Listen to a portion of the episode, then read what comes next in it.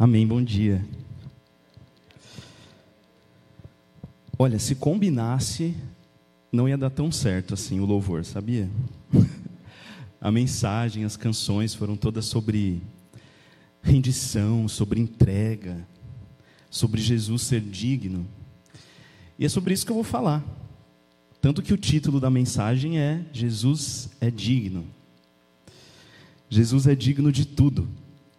Ele é digno de tudo, literalmente. Ele é digno dos seus sonhos, ele é digno dos seus talentos, ele é digno daquilo que você tem medo de perder, ele é digno de tudo que é precioso para você. E, e quando a gente fala digno de tudo, às vezes pode parecer um pouco abstrato, mas o tudo é tudo. É o que há de melhor em nós, são os nossos sucessos, mas também são os nossos fracassos. É o que existe de melhor em nós, mas também o que existe de pior em nós. Tudo é tudo que está ao nosso alcance. E para a gente ser inspirado um pouquinho em relação a essa ideia, eu quero ler com vocês Marcos 14. A ideia geral de Jesus é digno, você vai ver em tudo que eu vou falar. E quando eu estava até pensando no título, eu falei, será que tem a ver, muito a ver, assim? Porque eu não vou ler nada. Eu não vou ler tipo uma passagem que fala que Jesus é digno. Mas um relato que eu vou ler, aquilo que acontece, demonstra muito mais. Então vamos abrir em Marcos 14, é o verso 3. Eu vou dar um pouquinho de contexto para vocês antes. A situação estava tensa.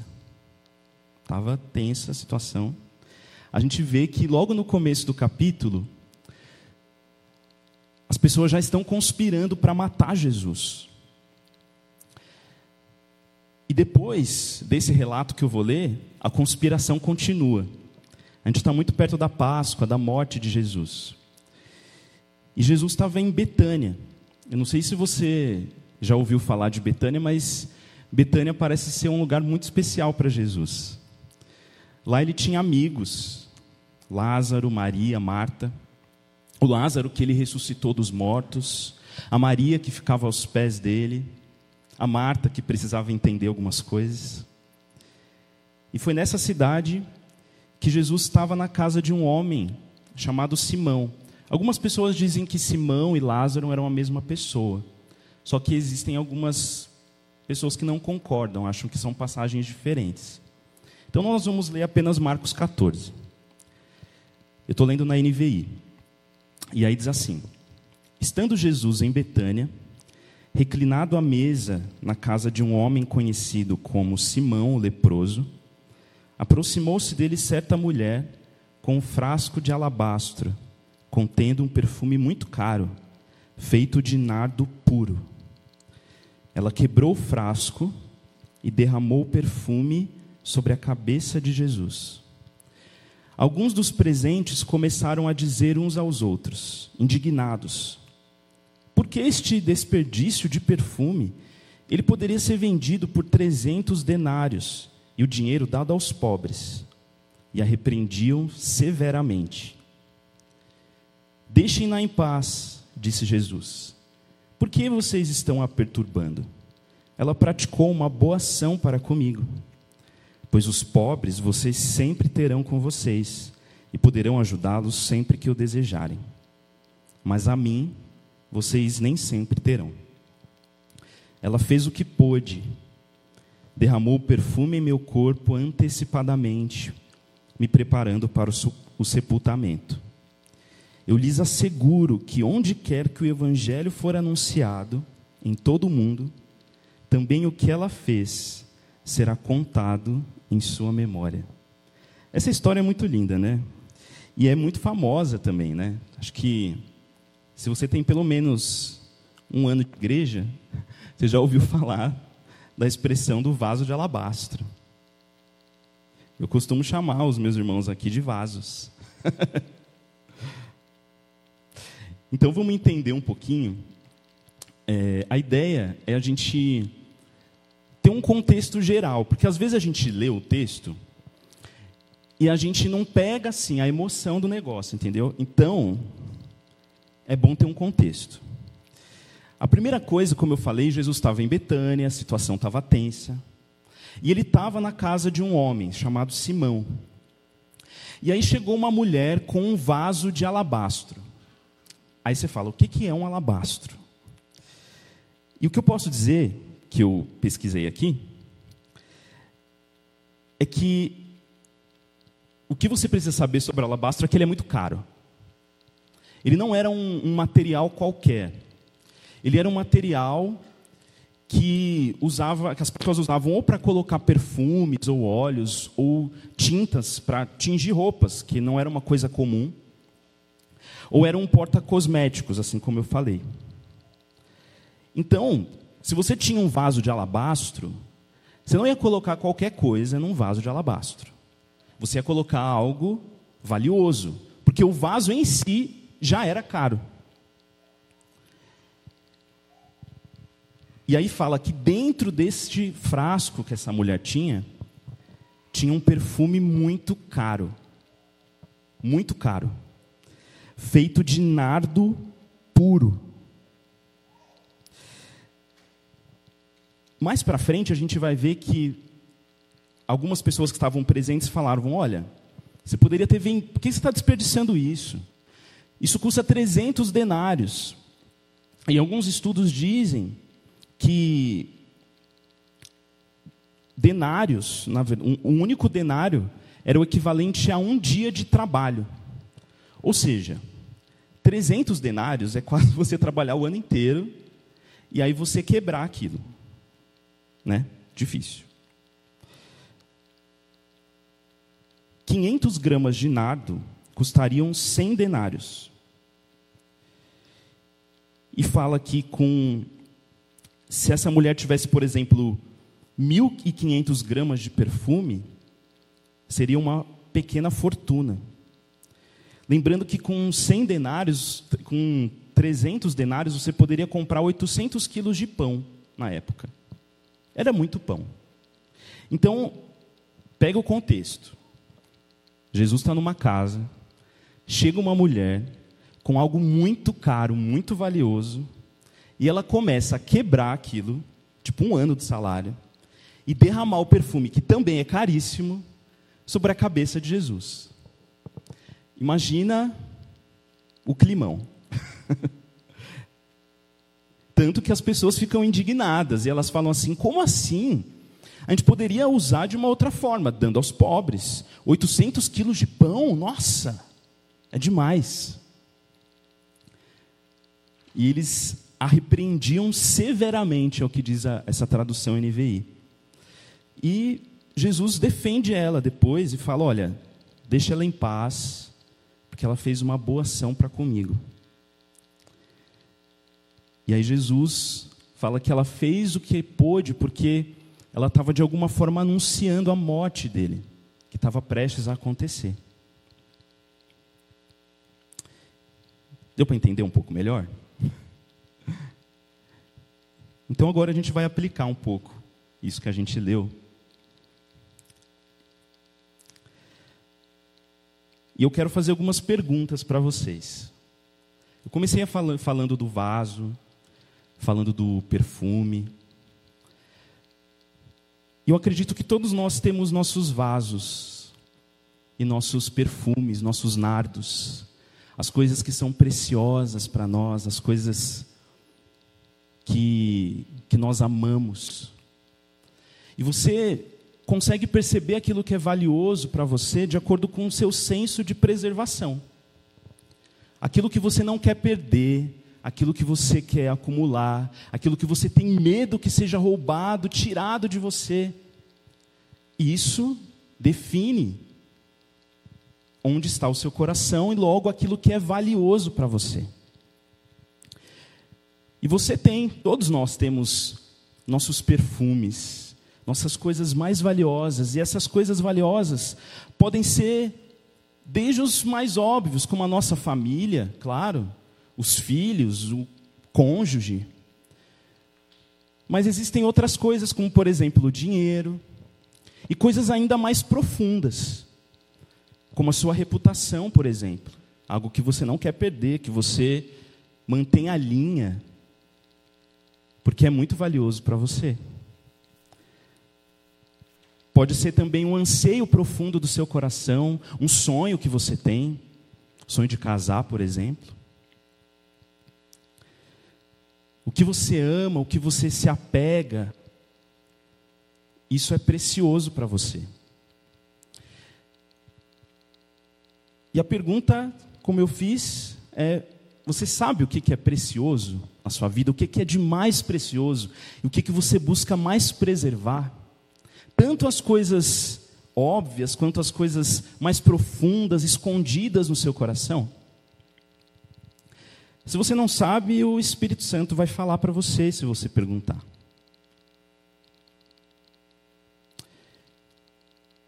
A segunda pergunta que eu tenho é se você tem noção de que Jesus é digno disso que é mais precioso que você tem. A gente canta, né? Ah, Jesus é digno e tal. Só que a verdade é que a gente lê um texto onde essa mulher, ela entrega ela quebra aquilo e ela aparentemente se desfaz de uma garantia que ela poderia ter financeira para derramar algo aos pés de Jesus. Então a gente começa a perceber que o buraco é mais embaixo.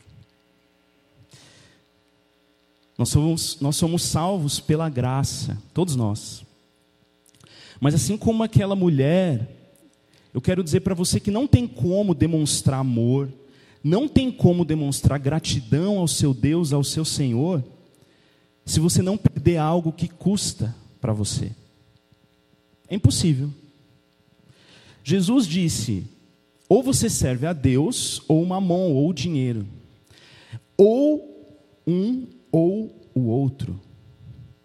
A nossa tendência é querer, é querer acumular as coisas e querer fazer os dois, achando que um não vai excluir o outro.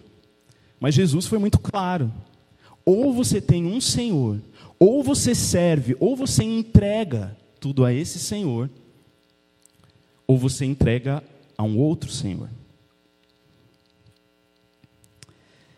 E, alguma, e uma coisa que é muito importante, que a gente precisa entender, é que Jesus é digno dessa oferta, só que quando a gente fala em oferta, e eu não falo. Vocês entenderam que nesse contexto é muito mais que dinheiro?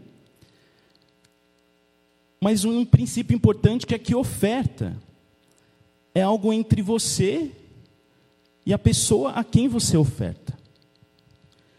Aí você fala, nossa, isso é meio, meio óbvio, né? Só que assim,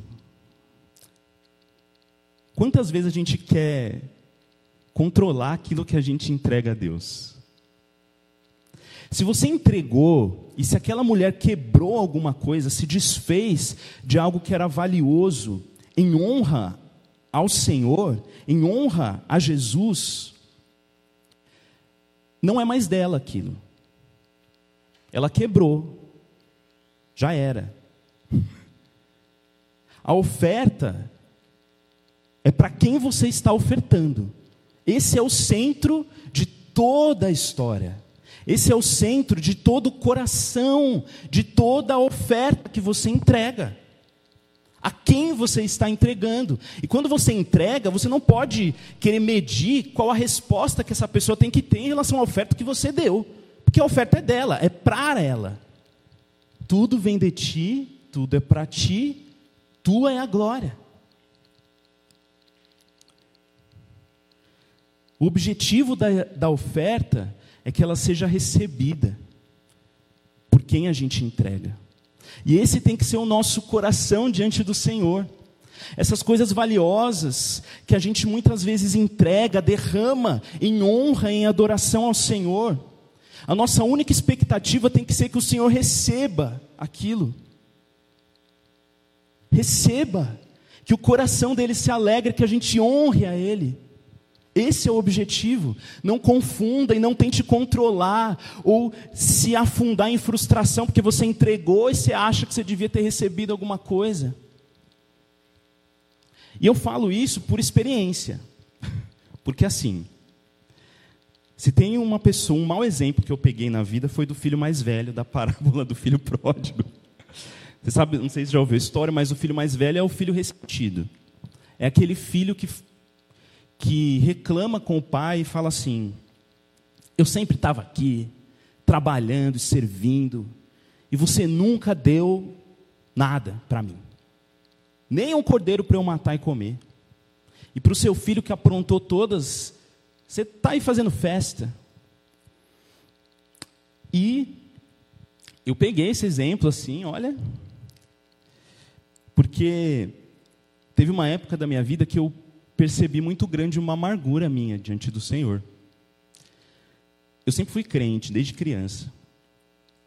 E aí teve uma hora que eu falei, nossa, eu fiz tudo certo, assim, né?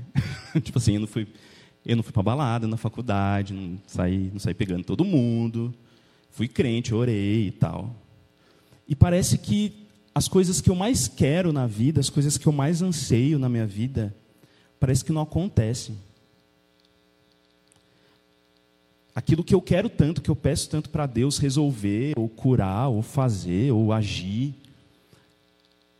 parece que Deus não me deu. E o meu parâmetro era, né, totalmente sem noção, porque eu estava querendo medir a minha entrega ao Senhor como se Ele me devesse alguma coisa. E às vezes a gente pode cair nessa tentação. A tentação, você vai perceber ela quando você começar a desconfiar da bondade de Deus em relação à sua vida. Se você está desconfiando e você está achando que talvez Deus está querendo te sabotar, provavelmente tem alguma amargura no seu coração que é importante você falar com Ele. Uma outra pergunta que eu quero fazer, também baseado nesse texto, você sabia que nem todo mundo precisa aplaudir, saber ou concordar com aquilo que você entrega ao Senhor? Aqui fala que essa mulher não, ela foi repreendida severamente, ou seja, as pessoas não estavam dando tapinha nas costas, falando, nossa, como você é linda, maravilhosa, entregou. A gente está falando isso hoje, né? Naquela hora, ela foi intimidada pelas pessoas. E quantas vezes a gente espera entregar coisas ao Senhor e a gente espera que né, todo mundo entenda, todo mundo compreenda, faça sentido para todas as pessoas do mundo. E todo mundo elogia a gente por aquilo que a gente entrega ao Senhor. Assim como eu falei, a entrega, o coração é entre você e o seu Senhor. E nem sempre as pessoas vão entender. E está tudo bem.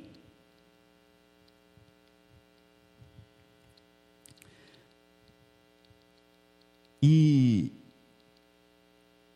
isso exige a nossa coragem isso exige a nossa ousadia, a nossa disposição de entregar ao Senhor, sabendo que o que importa, afinal de contas, são os olhos dele.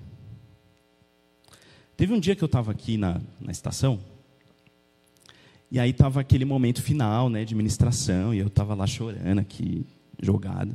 Aí Deus me desafiou de uma forma muito profunda assim. Ele fez eu lembrar da história de Davi, que quando a arca foi resgatada, ele começou a dançar diante do Senhor, e o relato diz que até as partes dele estavam mostrando de tão empolgado e feliz que ele estava. E aí, Mical, a esposa dele na época, diz que o desprezou em seu coração, no coração dela, e quando encontrou com ele, disse: Olha, que papelão. Que papelão. Um rei dançando desse jeito. E aí, nesse dia que o Senhor estava falando comigo, ele perguntou assim: qual seria a, a sua atitude, Rafael? E aí eu, a primeira coisa que eu pensei, nossa, para mim é acabar, o mundo caiu. Se alguém, eu estou lá dançando, todo feliz, entregando alguma coisa ao Senhor e alguém fala, nossa, que zoado. eu ia ficar arrasado. Não sei você, mas eu ia ficar super intimidado. Eu ia falar, nossa, sabe, a perseguição, a gente quer entregar. Eu ia me fazer de vítima, eu ia pensar 500 vezes antes de dançar de novo. É ou não é? E aí Jesus perguntou assim para mim: Você vai ser como Davi? Porque o que que Davi falou? Basicamente, Davi falou assim: Olha, o que eu fiz não foi para você, foi para o meu Deus. Foi Ele que me escolheu como rei, foi Ele que me levantou, foi Ele que me salvou. E para Ele eu vou fazer ainda mais, eu vou me humilhar ainda mais, e eu vou me rebaixar aos olhos dos homens ainda mais. Foi isso que Ele fez, porque Ele tinha uma consciência de que no final das contas, meus irmãos, a gente vive diante da audiência de um só, que é Ele. Naquele grande dia, quando você estiver diante do Senhor, essas pessoas que talvez julgaram ou olharam, elas não vão estar lá. Aliás, não vai ter ninguém lá. Vão estar somente um par de olhos que são os olhos dele sobre você. A minha mãe não vai estar, a minha mãe está assistindo. Oi, mãe.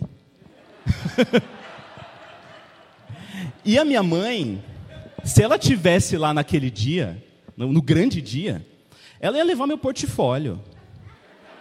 Ai, porque o Rafael prega, o Rafael. o Rafael não sei o quê. Mas não vai rolar. Porque você só vai prestar contas a um Senhor. E a palavra diz em Coríntios que naquele grande dia as nossas obras, todas as nossas obras vão ser provadas pelo fogo. Tudo que você fez, todas as suas atitudes e disposições do seu coração. E Ele vai estar diante de você. Eu espero que a gente não entenda essa realidade somente quando a gente estiver lá. Eu espero que a gente seja uma igreja que entende que o nosso maior chamado é sermos sacerdotes do Senhor ministrando diretamente ao coração dele, amando uns aos outros, sendo submissos uns aos outros, sim, mas tudo por amor a ele.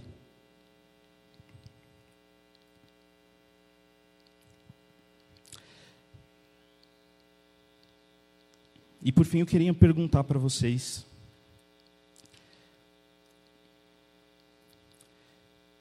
Se você sabia que quando você entrega uma oferta ao Senhor de coração, Ele vê e Ele reconhece essa oferta.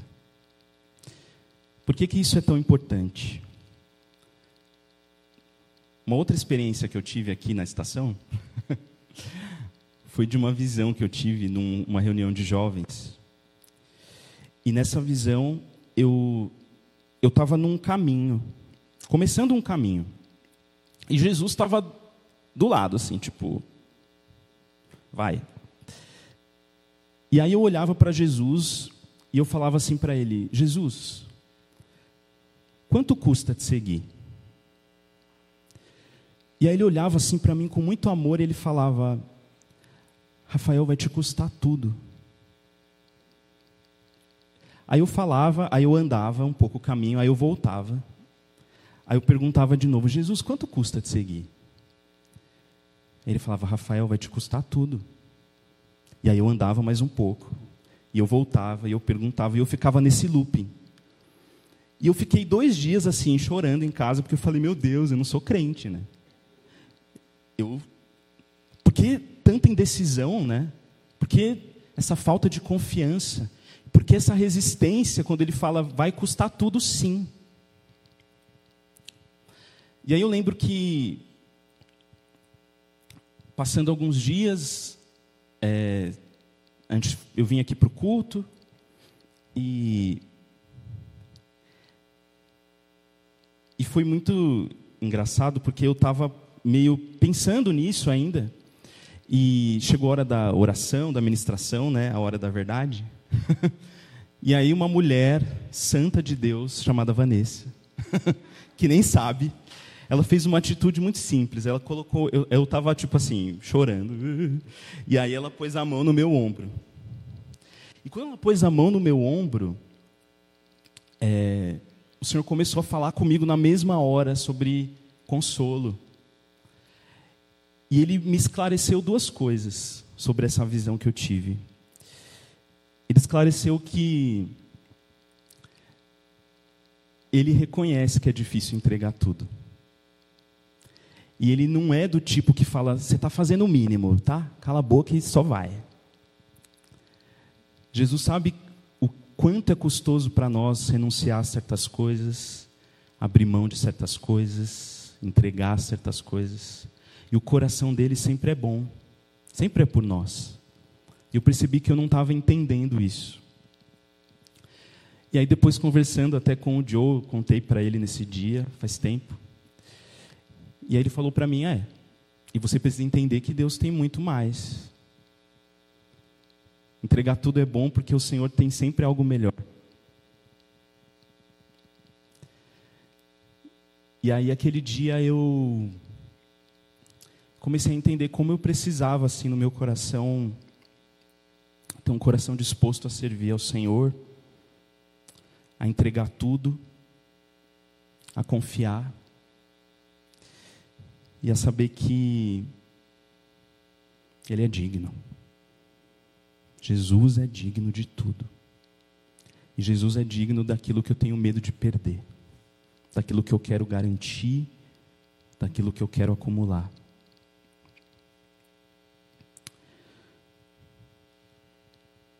Uma prova dessa compaixão de Jesus é que eu fui muito tocado foi em Isaías 56, que tem uma passagem que fala que aqueles que são eunucos, ou seja, as pessoas são privadas de ter família, assexuadas, aqueles eunucos que se dedicarem a amar ao Senhor, eles vão ter um nome, eles vão ter algo muito melhor que filhos e filhas. Eles vão ter um espaço no templo do Deus deles. Eu lembro que quando eu li isso, eu falei: Deus, Deus vê as ofertas quando aquela mulher derramou, ela não precisou se defender, ela não precisou justificar a oferta dela. A gente não ouve ela falar nada. Jesus vem em defesa dela e fala: ela fez o que ela pôde. Muitas vezes você vai ter pouco, você não vai ter a oferta que você queria, mas Jesus vai ser tão bom que ele vai falar: você fez o que você pôde, não o que você queria. E a gente precisa ser contente nisso. Só que a gente só aprende esse esse coração de entrega, de renúncia, de quebrar os vasos e os perfumes em honra ao nosso Deus, porque porque a gente entende que ele fez isso por nós a gente aprende dele. Nós não fomos os primeiros a entregar e na minha, no meu orgulho, na minha amargura, quando eu achei que Deus me devesse algo, eu não entendia que Jesus deu muito mais, eu nunca vou conseguir pagar o que Jesus fez por mim. E ainda que eu entregue tudo, ainda vai ser pouco. Ele é o filho obediente. Ele foi esse perfume derramado em obediência ao Pai. Ele foi esse vaso quebrado a favor de nós, porque Ele muito, muito, muito nos amou. Quando você entender um pouco A entrega começou com Ele. Vai ser mais fácil você se entregar também. Quando você entender que o amor dele foi um amor de total entrega, de anseio, de desejo por você, você vai ver que você é feliz. E que você não vai estar em falta se você entregar tudo. No reino de Deus, quem ganha é quem perde tudo.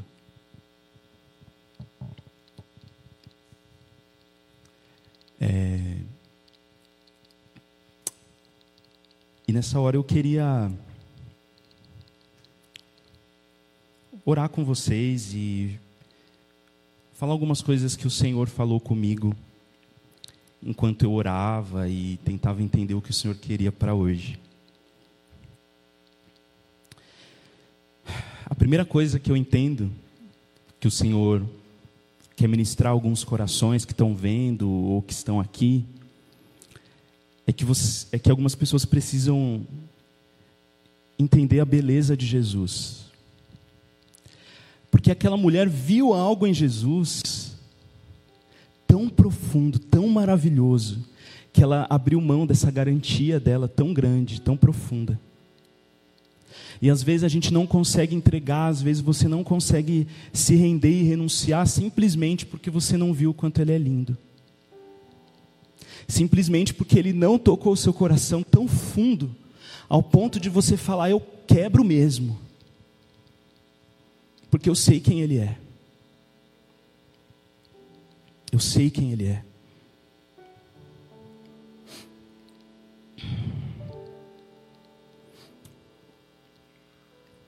Uma outra coisa que eu senti o Senhor falando é que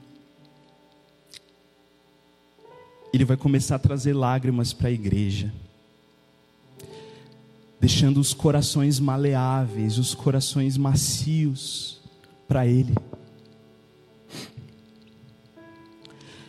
Porque muitas vezes a nossa entrega, a nossa oração são lágrimas, e lágrimas são orações líquidas. E assim como o salmista diz, o Senhor recolhe as lágrimas no odre dele e eu sinto que muitas vezes o nosso coração nós nos endurecemos por conta, nós sentimos que o Senhor pede demais. E muitos eu sinto que precisam de lágrimas para que o coração seja amaciado. E eu senti o Senhor ministrando, não necessariamente para hoje, mas para os próximos dias, semanas, meses, pessoas que vão buscar o Senhor e começar a chorar e não vão nem saber por que direito, sabe? Mas eu quero dizer que é o Senhor deixando o seu coração macio para Ele, maleável para Ele tratar, para Ele curar, para Ele restaurar.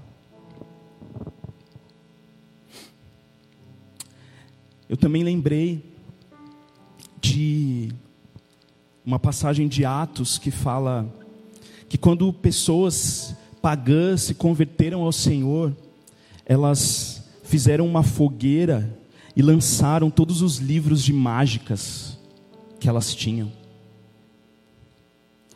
E isso dava mais ou menos 50 mil peças de prata, era muito dinheiro. E eu, eu, o Senhor falou duas coisas para mim, talvez alguém que esteja assistindo ou alguém que esteja aqui, eu sinto que o Senhor está falando para você literalmente se desfazer de algumas peças, de algumas coisas que você acumula. E que você não quer abrir mão e que o Senhor já falou: joga isso fora. Talvez isso represente algo para você muito grande. Então eu quero te encorajar a fazer isso.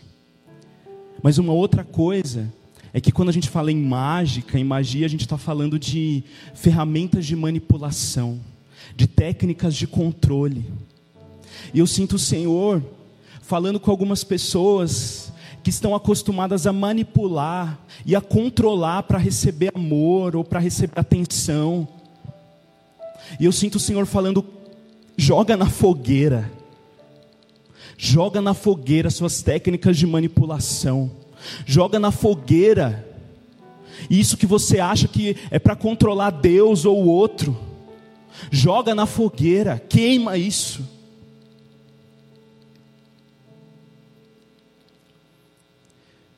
E por fim, algo que eu sempre falo é que eu sinto que o Senhor também encoraja alguns de nós a entregarmos a oferta do nosso talento.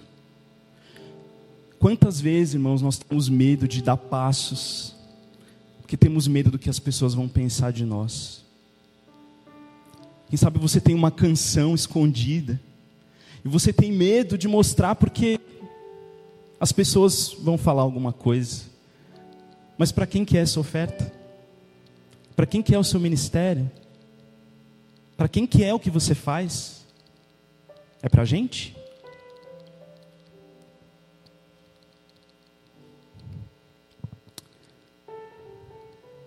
Jesus é digno. Ele é digno de tudo. Ele é digno de tudo, de tudo, de tudo. Ele é digno de tudo. E ele vai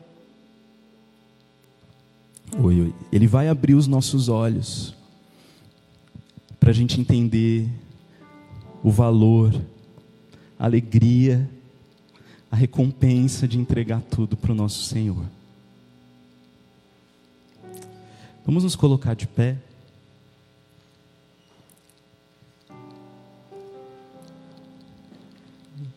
Eu quero orar e depois passar para o Joe. Mas dentro dessas coisas que eu que eu falei, quero te encorajar a, a contemplar o Senhor com os olhos do seu coração agora. E a começar a entender que é tudo sobre Ele. E que a nossa expectativa é entregar uma oferta que Ele vai ver, Ele vai se alegrar, Ele vai receber. Esse é o objetivo da nossa vida. Senhor, eu oro nessa, nessa manhã, Deus, por um quebrantar dos corações, Deus, que estão aqui, que estão ouvindo. Eu oro para que o teu espírito, que é tão gentil, que é tão bom, Venha começar, Senhor, a ministrar nos corações, Deus, revelando quais são os perfumes, os vasos que precisam ser entregues, quebrados em honra ao Senhor. Eu oro para que não haja medo, resistência no seu povo, mas eu oro, Senhor, por corações desprendidos, por corações desprendidos desse mundo, das garantias desse mundo do amor que necessitamos desse mundo, da aprovação das pessoas que tanto buscamos. Senhor, nos ajuda a olhar nos seus olhos e a dizer e a declarar que o Senhor é tudo que importa. O Senhor é tudo que importa. O Senhor é tudo o que importa, o Senhor é digno de todas as coisas. Coloca no seu povo, Senhor, atos, canções de adoração, um novo cântico de adoração, de entrega e de rendição. Senhor, eu oro para que as pessoas aqui, Senhor, que foram tocadas por essa palavra, venham abrir mão de técnicas de manipulação, Senhor e eu sinto o Senhor libertando pessoas que em relacionamentos amorosos tendem a manipular, tendem a controlar, e o Senhor está falando: para com isso. Senhor, eu oro por libertação sobre o teu povo, Deus. Eu oro para que o Senhor tome os nossos afetos, tome o nosso coração, Deus. Que a nossa alegria seja entregar tudo, Deus, diante do Senhor, porque o Senhor é digno, digno, digno de tudo. Amém.